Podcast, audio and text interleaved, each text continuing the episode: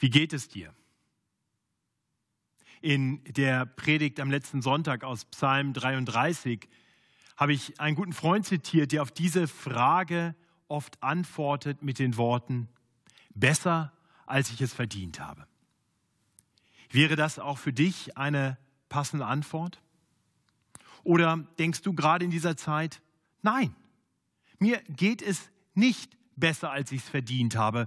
Mir geht es schlecht. Wenn das so ist, dann bleibt wenig Platz für wirkliche Dankbarkeit, für wahrhafte Anbetung unseres Herrn, der ja letztendlich alle Dinge im Griff hat und damit auch unsere Lebensumstände. Wenn es dir so geht, dann kann dir unser heutiger Predigttext eine große Hilfe sein. Durch unseren heutigen Predigttext gibt uns der Herr Einblick in die Familienchronik seines eigenen Volkes. Und so zeigt er uns, dass sein Volk und auch wir Grund haben, jeden Grund haben, ihm zu danken, ihn anzubeten und anzuerkennen, dass es uns wahrhaftig viel besser gehen darf, als wir es verdient hätten. Unser heutiger Predigtext findet sich im ersten Buch Mose, es ist Kapitel 34 und damit setzen wir unsere Predigtserie fort, in der wir seit einiger Zeit sind. Aufgrund der aktuellen Corona-Krise haben wir uns entschieden, diese Predigtserie nicht mehr sonntags fortzusetzen, sondern als separate Online-Predigten, die wir so ins Internet stellen. Das hatte zwei Gründe. Zum einen wollten wir sonntags sehr gezielt auch die aktuelle Situation ansprechen und haben deshalb in den letzten beiden Wochen Texte aus den Psalmen betrachtet und werden auch weiter einige Texte betrachten, die uns in besonderer Weise Hoffnung geben sollen in dieser Zeit. Zum anderen war aber auch das Unterbrechen der Serie begründet mit dem heutigen Predigtext. Wir hoffen mit den Online-Predigten im Moment ganze Familien anzusprechen und damit auch kleinere Kinder. Und wir hoffen, viele kirchenferne Leute anzusprechen. Und er erschien uns gerade der heutige Predigttext nicht sonderlich geeignet für einen Erstkontakt mit der FEG München Mitte. Denn unser heutiger Predigttext ist ein sehr herausfordernder Text. Ein Text, der sich an Christen richtet. Das heißt nicht, dass noch nicht Christen nicht auch profitieren können, wenn sie diese Predigt hören oder sehen. Aber der Text spricht ganz gezielt Christen an. Ich möchte heute ganz gezielt uns Christen ansprechen. Die Herausforderung bei solchen Online-Predigten ist, dass gerade herausfordernde Predigten leichter zu verleiten können, einfach auszuschalten, wenn es ein bisschen zu herausfordernd wird. Das ist ja viel einfacher, als während eines Gottesdienstes aufzustehen und den Saal zu verlassen. Da ist die Hemmschwelle groß, aber einmal kurz ausschalten ist leicht. Nun, ich möchte dich ermutigen, das nicht zu tun. Ich möchte dich ermutigen, Gottes Wort zu dir sprechen zu lassen, dich herausfordern zu lassen von Gottes heiligem Wort. Und so möchte ich beten, dass der Herr uns durch sein Wort wirklich anspricht und verändert uns hinführt zu dankbarem Lobpreis. Ich möchte dafür beten und dann lese ich uns Gottes heiliges Wort. Himmlischer Vater, wir wollen dir danken für dein Wort, durch das du uns schonungslos zeigst, wer wir sind, aber auch zeigst, wer du bist, wie du bist und uns so hinführst zu wahrem Lobpreis. Herr, tu das doch. Ich bete, dass du durch diese Predigt uns ansprichst, unsere Herzen bewegst sodass wir dich ehren, wie es dir gebührt und unsere ganze Freude und Zuversicht in dir finden. Und das beten wir in Jesu Namen. Amen. Ich lese uns aus Gottes heiligem Wort 1. Mose Kapitel 34. Dina aber, Leas Tochter, die sie Jakob geboren hatte, ging aus, die Töchter des Landes zu sehen.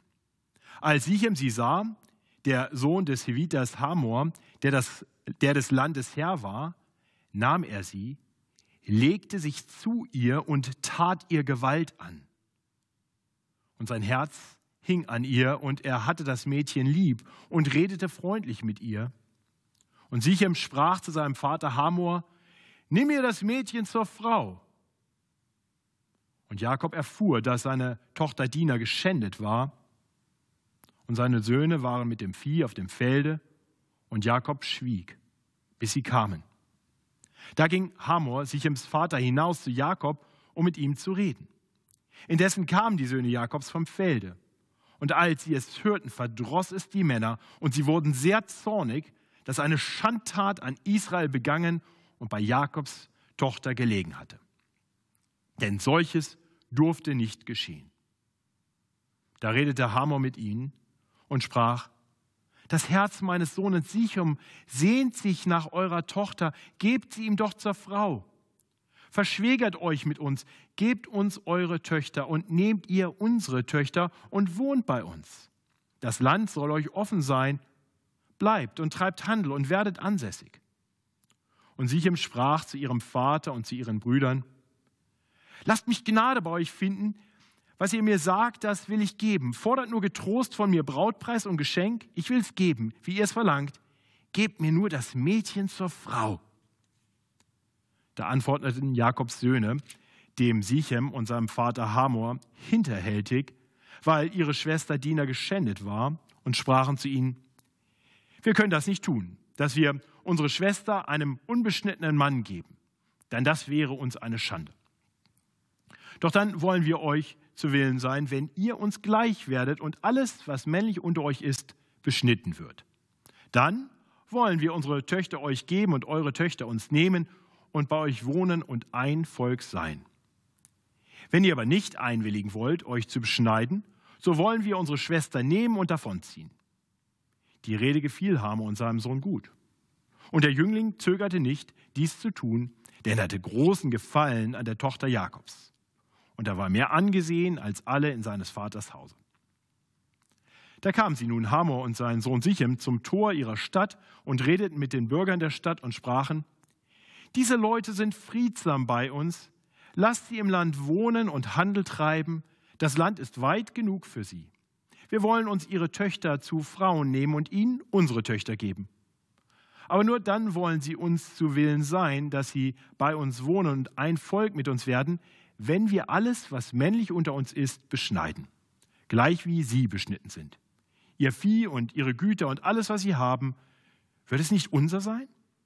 So wollen wir ihnen nun zu Willen sein, damit sie bei uns wohnen.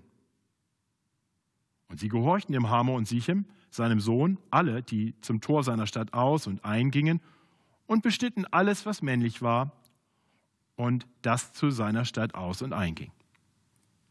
Aber am dritten Tage, als sie Schmerzen hatten, nahmen die zwei Söhne Jakob, Simeon und Levi, die Brüder der Diener, ein jeder ein Schwert und überfielen die friedliche Stadt und erschlugen alles, was männlich war, und erschlugen auch Hamor und seinen Sohn Siche mit der Schärfe des Schwertes und nahmen ihre Schwester Dina aus dem Hause Sichems und gingen davon.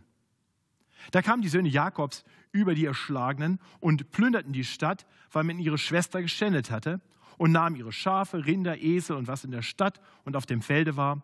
Und alle ihre Habe, alle Kinder und Frauen führten sie gefangen hinweg und plünderten alles, was in den Häusern war. Aber Jakob sprach zu Simeon und Levi, ihr habt mich ins Unglück gestürzt und in Verruf gebracht bei den Bewohnern dieses Landes, den Kananitern und Peresitern. Und ich habe nur wenige Leute. Wenn sie sich nun gegen mich versammeln, werden sie mich erschlagen so werde ich vertilgt samt meinem Hause. Sie antworteten aber, durfte er denn an unserer Schwester wie an einer Hure handeln? Was will uns dieser Bericht lehren? Wir waren gerade im, am Ende von Kapitel 33 an einem Punkt angekommen, wo scheinbar alles gut wurde.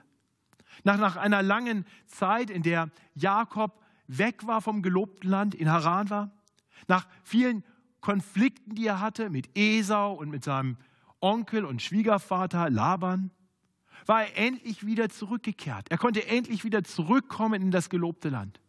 Er war zuerst nach Sukkot gekommen, kurz vor dem gelobten Land, und jetzt war er im gelobten Land in Sichem.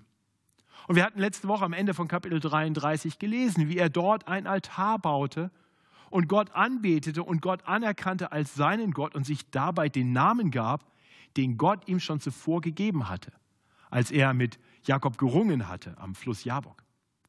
Israel. Doch dann kommt Kapitel 34. Und plötzlich lesen wir nicht von einem Happy End. Nun ist nicht alles gut. Nein, wir lesen von einem fürchterlichen Verbrechen. Der lokale Prinz Sichem sieht Jakobs Tochter Dina, die damals bestenfalls ein Teenager war, und er nimmt sie sich, er vergewaltigt sie.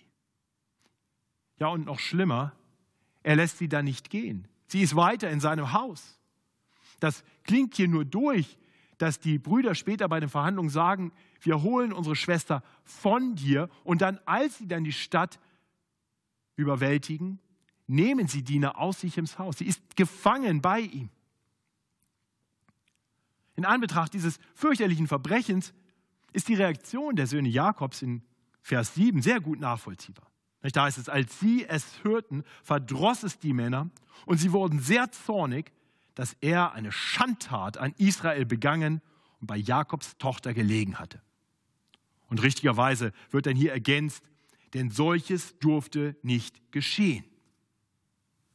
Doch Sichem und sein Vater Hamor scheinen gar kein großes Unrechtsbewusstsein zu haben. Sie gehen zu Jakob und verhandeln dann mit Dinas Brüdern und wollen nur den Brautpreis festlegen. So als wenn das schon in Ordnung war und man das Ganze jetzt nur noch irgendwie juristisch auch festzurren müsste. wir können es natürlich nicht genau wissen, aber es scheint fast so, als wenn es fast ein bisschen normal war, dass ein Stammesfürst sich einfach eine junge Frau nahm und ihr Gewalt antat. Das ist fürchterlich, schlimm. Und spätestens seit der MeToo-Kampagne wissen wir, dass das nicht nur damals vorkam. Dass auch heute noch Menschen, die Einfluss haben, die Macht haben, ihre Macht missbrauchen, um sich Frauen gefügig zu machen, ihnen Gewalt anzutun. Das ist schlimm. Das darf nicht sein. Solches durfte nicht geschehen und solches darf auch heute nicht geschehen.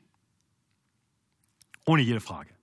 Die Heiden, die Menschen in der Stadt Sichem, Sichem selbst und sein Vater Hamor sind schlimme Sünder. Und ohne die ganz offensichtliche Schuld Sichems in irgendeiner Weise relativieren zu wollen, sollten wir doch fragen, inwieweit das, was Jakob und seine Söhne taten, zu rechtfertigen ist. Wir sollten anerkennen, dass auch sie Sünder waren inmitten von Sündern. Das fängt doch schon damit an, dass Jakob sein Gelübde nicht hält. Er hatte Gott gelobt damals zu Beginn seiner Flucht, als er fliehen musste vor Esau, das gelobte Land verlassen musste, noch im gelobten Land in Bethel, dass wenn der Herr, wie er ihm das versprochen hatte, ihn zurückbringen würde ins gelobte Land, er ihm in Bethel ein Gotteshaus bauen würde. Nun, der Herr war treu, er hatte ihn zurückgebracht, er hat ihn reich gesegnet, er war bei ihm gewesen und hatte alles gut geführt. Doch Jakob geht erst gar nicht ins gelobte Land, er bleibt in Sukkot, wahrscheinlich einige Jahre. Und dann, als er dann endlich ins gelobte Land geht, geht er nicht ganz bis Bethel, um dort ein Gotteshaus zu bauen, wie er das versprochen hatte, sondern er geht nur bis Sichem, einer heidnischen Stadt, und kauft dort ein Stück Land direkt vor der Stadt und baut einen Altar. Das heißt, Jakob hält seine Gott gegenüber gemachten Zusagen nicht. Dann weiterhin müssen wir sehen, dass Jakob seine Vaterpflichten vernachlässigt. Er, er führt seine Familie vor die Tore dieser heidnischen Stadt, dieser sündigen Stadt. Und, und hier lesen wir von seiner jüngsten Tochter Dina. Dina war die jüngste Tochter Leas. Sie Lea war die Frau, die er nach sieben Jahren in Haran heiraten durfte und die dann ihm vier Kinder gebar, vier Söhne. Und dann eine Zeit lang keine Kinder mehr gebären konnte. Wir haben das gelesen in Kapitel 29 und 30. Und dann nach einigen Jahren wieder Kinder gebar und wieder zwei Söhne und erst dann Dina, ihr siebtes Kind. Das heißt, Dina war zum Zeitpunkt der Rückkehr aus Haran vielleicht drei, vier, fünf Jahre alt. Ein ganz kleines Kind. Nun ist es wahrscheinlich, dass sie einige Jahre in Zukunft waren, bevor sie nach Sichem kam, aber wir können uns sicher sein, dass Dina bestenfalls ein junger Teenager war. Und, und dieses junge Teenager-Mädchen lässt der Vater einfach alleine in diese heidnische Stadt gehen, um sich mal umzuschauen. Und dann kommt zur Katastrophe. Sie wird vergewaltigt. Und Jakob hört davon. Seine Tochter kommt nicht nach Hause, weil sie noch in dem Haus ist dessen, der ihr Gewalt angetan hat. Was tut Jakob? Nichts. Nichts. Seine Tochter ist vergewaltigt worden. Sie ist gefangen im Haus des Mannes, der ihr Gewalt angetan hat, und der tut nichts. Stattdessen ergreifen dann Dinas Brüder die Initiative. Und wenngleich ihr Zorn sicher gerechtfertigt ist, handeln auch sie sündig. Wir, lesen in Vers 13, wie sie auf das Angebot von Sichem und Hamor reagieren, dass die ihm, ihnen einen Brautpreis zahlen wollen. So heißt es hier in Vers 13. Da, antwortete, da antworteten Jakobs Söhne dem Sichem und seinem Vater Hamor hinterhältig, weil ihre Schwester Dina geschändet war und sprachen zu ihnen, wir können das nicht tun, dass ihr unsere Schwestern einem unbestimmten Mann geben. Denn, äh, Entschuldigung, das, wir können das nicht tun, dass wir unsere Schwester einem unbestimmten Mann geben, denn das wäre uns eine Schande. Doch dann wollen wir euch zu Willen sein, wenn ihr uns gleich werdet und alles, was männlich unter euch ist, beschnitten wird. Ah, die Söhne hatten offensichtlich gut von ihrem Vater gelernt. Jakob hatte zeitlebens gelogen und betrogen. Und so tun es die Söhne hier auch. Anstatt sich ihm direkt anzuklagen und sagen, so nicht, mein Freund, du hast Unrecht getan, das muss gestraft werden, täuschen sie vor, dass sie bereit wären, ihm ihre Schwester zur Braut zu geben. Unter bestimmten Bedingungen. Und dabei missbrauchen sie ausgerechnet die Beschneidung. Ja, den, den von Gott gegebenen Ritus, um sein heiliges Volk zu markieren. Und dann, nachdem alles Volk beschnitten wird in Sichem, drei, am dritten Tag, wo ganz offensichtlich die Schmerzen am schlimmsten sind, gehen zwei der Brüder Dinas, Levi und Simeon, los und schlachten die ganze Stadt ab. Und schließlich sehen wir, wie Jakob auf all das reagiert. Er, der passiv geblieben war, der das einfach zugelassen hatte. In, in seiner Rede gegen seine Söhne klingt ein Wort durch. Ich, ich, ich. Es geht ihm nur um sich selbst.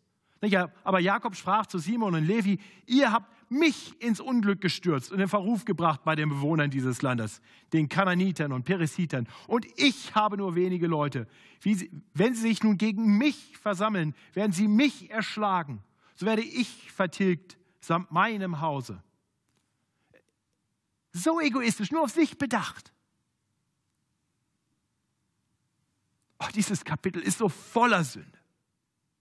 Voller Sünde. Nur eines fehlt. In diesem ganzen Kapitel wird Gott nicht ein einziges Mal erwähnt. Äh, fast so, als wenn inmitten dieser finsteren Sünden Gott komplett in Vergessenheit geraten wäre. Ich denke, die, die Worte aus, aus Römer 3 ab Vers 10 sind eine sehr, sehr treffende Zusammenfassung dessen, was wir hier lesen. Dort schreibt der Apostel Paulus, da ist keiner, der gerecht ist, auch nicht einer. Da ist keiner, der verständig ist, da ist keiner, der nach Gott fragt. Sie sind allesamt abgewichen, allesamt verdorben. Da ist keiner, der Gutes tut, auch nicht einer. Ihr Rachen ist ein offenes Grab, mit ihren Zungen betrügen sie. Otterngift ist unter ihren Lippen. Ihr Mund ist voll Fluch und Bitterkeit. Ihre Füße eilen, Blut zu vergießen. Auf ihren Wegen ist lauter Schaden und Jammer.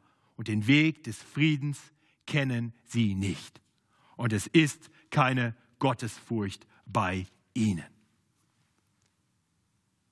Wohl wahr. Aber was will uns dieser Bericht nun sagen? Warum hat Gott dafür gesorgt, dass in seinem heiligen Buch dieses finstere Kapitel der Familienchronik seines Volkes nicht verschwiegen wird, sondern uns überliefert wird. Warum? Nun, ich denke, dass es dem Volk Israel ein für alle Mal jede Illusion nehmen sollte, dass sie irgendwie besser wären als alle anderen Völker. Israel ist Gottes erwähltes Volk. Aber nicht, weil sie es irgendwie verdient hätten, weil sie irgendwie besser sind als die Sünder um sie herum. Nein, Israel ist Gottes erwähltes Volk. Einfach weil Gott es erwählt hat. Obwohl, obwohl sie genauso sündig sind wie alle anderen Menschen. Israel musste das immer wieder hören. Ihr seid nicht besser. Ihr habt keinen Grund, euch selber auf die Schulter zu klopfen. Ihr habt jeden Grund, euren Gott zu loben und zu preisen und ihm zu danken für seine Erwählung. Nun, wie ist das mit uns? Können wir uns zurücklehnen und über Jakob und seine Söhne den Kopf schütteln? Oder hält uns dieser Bericht nicht vielmehr ein bisschen einen Spiegel vor, in dem auch wir herausgefordert werden, uns selbst zu hinterfragen? Ähnlich wie Jakob machen wir doch auch immer wieder Gott Versprechungen, die wir nicht halten. Viele moderne Lobpreislieder sind voll von solchen Versprechungen, die man Gott macht und nie hält. Aber auch unsere persönlichen Bete sind oft ähnlich. Wir sind überführt von etwas und versprechen Gott hoch und heilig etwas und vergessen es und tun es nicht. Ich kann mich da nicht ausnehmen. Ich weiß nicht, wie es bei dir ist. Wir sehen zum anderen hier, Jakob bringt sich und seine Familie in Gefahr, weil er, weil er dahin geht, wo die Sünde ist, weil er zu den Heiden geht. Wie ist das mit uns? Setzen wir uns nicht auch immer wieder den Sünden der Welt aus, obwohl das nicht nötig wäre? Ich meine damit keine Weltflucht. Nein, wir, wir leben in dieser Welt und das sollen wir tun. Und doch stellt sich doch die Frage, ob wir nicht auch in bestimmten Bereichen Schritte gehen in eine Richtung, in die wir nicht gehen sollten. Filme anschauen, in denen sexuelle Sünde als gut und schön beschrieben wird. Das macht was mit unseren Gedanken, das macht etwas mit unserem Herzen. Vielleicht gehen wir mit zu Partys, wo viel zu viel getrunken wird, wo Unmoral herrscht. Und wir gehen mit, anstatt wegzubleiben. Wir gehen dahin, wo Kollegen im Flur reden oder am, am Zaun des Nachbarn, wo gelästert wird. Und wir gehen nicht weg, sondern wir bleiben dabei. Aber immer wieder bringen doch auch wir uns in Situationen, wo wir uns der Sünde aussetzen, wo wir uns unter Sünder begeben und selber in die Versuchung kommen zu sündigen. Und ähnlich wie Jakob sind auch wir doch oft viel zu passiv wenn wir Sünde erleben, anstatt denen zu helfen, denen Unrecht und Leid angetan wird. Wir nehmen traurig zur Kenntnis, wenn wir von Unrecht hören. Wir gewöhnen uns an Nachrichten und tun nichts mehr.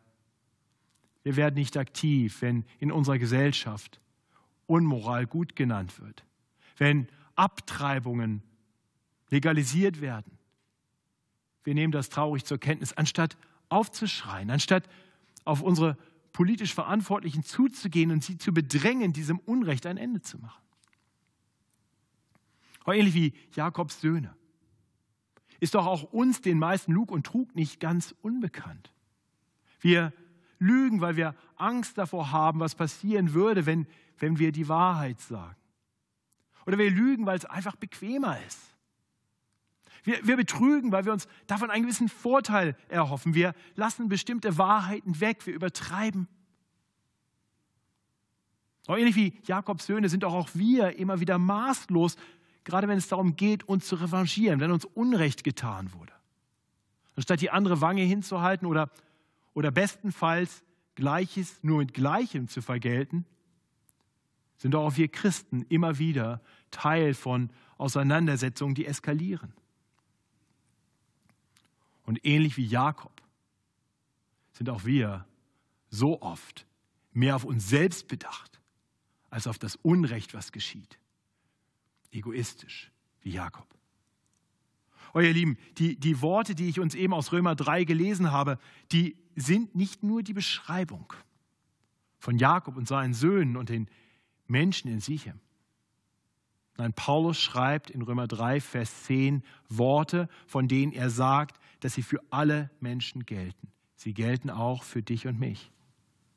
Da ist keiner, der gerecht ist, auch nicht einer. Da ist keiner, der verständig ist, da ist keiner, der nach Gott fragt. Sie sind alle abgewichen und allesamt verdorben. Da ist keiner, der Gutes tut, auch nicht einer. Ihr Rachen ist ein offenes Grab, mit ihren Zungen betrügen sie, Otterngift ist unter ihren Lippen. Ihr Mund ist voll Fluch und Bitterkeit, ihre Füße eilen Blut zu vergießen. Auf ihren Wegen ist lauter Schaden und Jammer und den Weg des Friedens kennen sie nicht. Es ist keine Gottesfurcht bei ihnen. Das ist die Beschreibung eines jeden Menschen, wenn Gott nicht eingreift und unsere Herzen verändert. Das beschreibt dich und mich oder zumindest das, was du und ich einst waren und was wir zumindest teilweise auch heute noch sind. Ich gebe zu, das ist keine besonders ermutigende Botschaft, aber es ist wahr. Und es ist gut und richtig, davor nicht die Augen zu verschließen. Denn, denn gerade wenn wir das klar vor Augen haben, dann werden wir in Staunen kommen über Gott, über Gottes Gnade. Und ich denke, das ist der Grund, warum dieses Kapitel in der Bibel zu finden ist. Es soll Gottes Volk zum Staunen bringen über seine erstaunliche Gnade. Gott möchte seinem Volk Israel vor Augen führen, dass er jeden Grund gehabt hätte, sie zu verwerfen. Doch was geschieht? Was tut Gott nun nach diesem Kapitel? Das allernächste, was wir nach diesem Kapitel lesen, im in Kapitel 35, Vers 1, das allernächste, was wir lesen, ist, dass der Herr Jakob ruft und ihn auffordert, nach Bethel zu ziehen und ihm dort einen Altar zu bauen. Gott gibt Jakob nicht auf, er bleibt an ihm dran, er ruft ihn und erinnert ihn an sein Versprechen. Und, und dann erscheint der Herr Jakob noch einmal und sagt ihm nochmal zu, dass er nun wirklich Israel heißen soll. So lesen wir im 1. Mose 35 ab Vers 10 folgende Worte.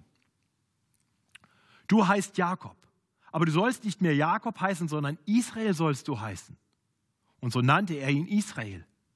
Und Gott sprach zu ihm, ich bin der allmächtige Gott.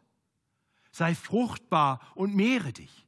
Ein Volk und eine Menge von Völkern sollen von dir kommen und Könige sollen von dir abstammen.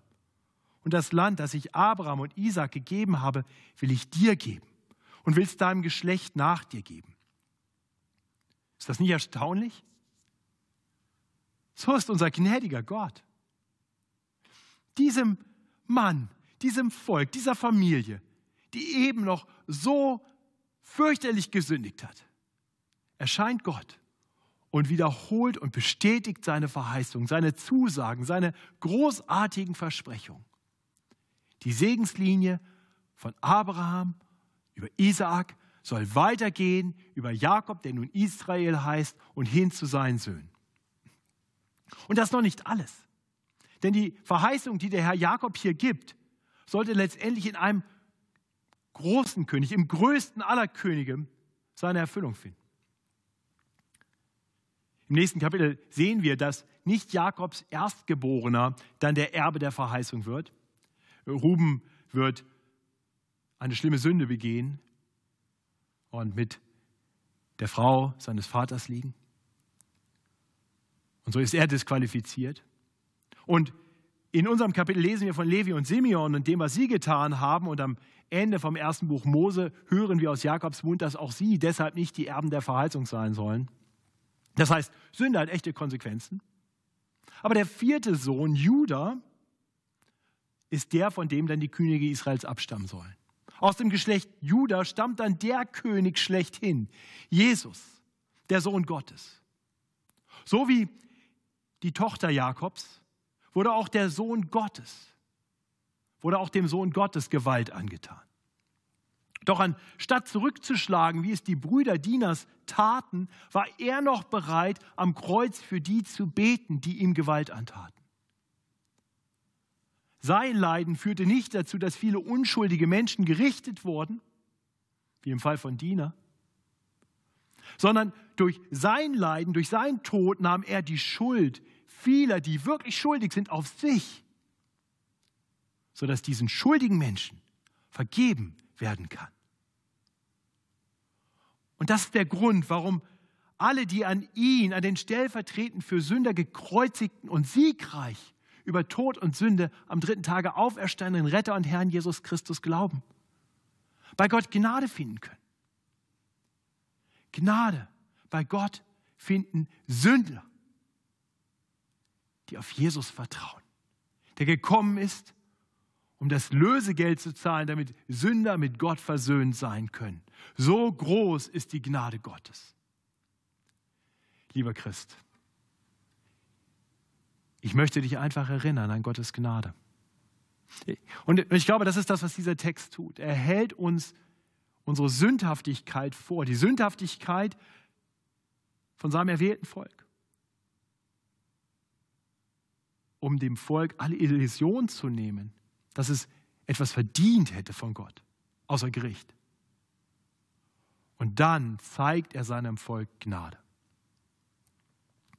Und so möchte ich dich nochmal fragen, wie geht es dir? Ich hoffe, du kannst sagen, mir geht es besser, als ich es verdient gehabt hätte. Und manchmal ist es gut, wenn Gott uns Menschen durch sein Wort ganz direkt mit unseren Sünden konfrontiert, weil wir gerade dann seine Gnade erkennen und durchdringen können zu dankbarem Lobpreis. Und ich bete dass das genau das ist, was diese Predigt, was dieser schwierige, herausfordernde Text in deinem Herzen tut. Nicht, damit du weiter hinfort sündigst und auf billige Gnade vertraust, sondern so, dass du Gott lobst und preist und das tust in einem Leben, in dem du dich mehr und mehr ihm zuwendest. Mit dankbarem Herzen, im Vertrauen auf sein Wort, immer mehr so leben willst, wie er es dir sagt. Denn das ist die Berufung von uns Christen. Ein Leben hingegeben für Gott. Ein Leben, das ein Lobpreis Gottes ist. Aus einem dankbaren Herzen. Und dafür bete ich zum Schluss. Himmlischer Vater, wir wollen dir danken, dass dein heiliges Wort uns auch solche finsteren Kapitel zeigt. Danke, dass du uns in deinem Wort zeigst, wie wir wirklich sind. Dass es keinen Raum mehr gibt für die Illusion, dass du uns erwählt, uns errettet hättest, weil wir irgendwie bessere Menschen sind als andere. Und wir sehen das an Jakob und seinen Söhnen. Und wenn wir ehrlich sind, sehen wir das, wenn wir in unsere eigenen Herzen hineinschauen. Wir sind Sünder. Vollkommen abhängig von deiner rettenden Gnade. Und du hast uns Gnade erwiesen in Jesus Christus, deinem geliebten Sohn den du in diese Welt gesandt hast, damit er unsere Schuld auf sich nimmt, sodass wir befreit von aller Schuld vor dir bestehen können. Herr, wir rühmen und preisen dich darüber. Und wir wollen dich um Vergebung bitten, dass wir so oft nicht dankbar sind, so oft denken, dass wir mehr verdient hätten. Oh Herr, wir bekommen so viel mehr von dir an Gutem, an Segen, als wir jemals verdient hätten. Und dafür preisen wir dich und loben dich in Jesu Namen. Amen.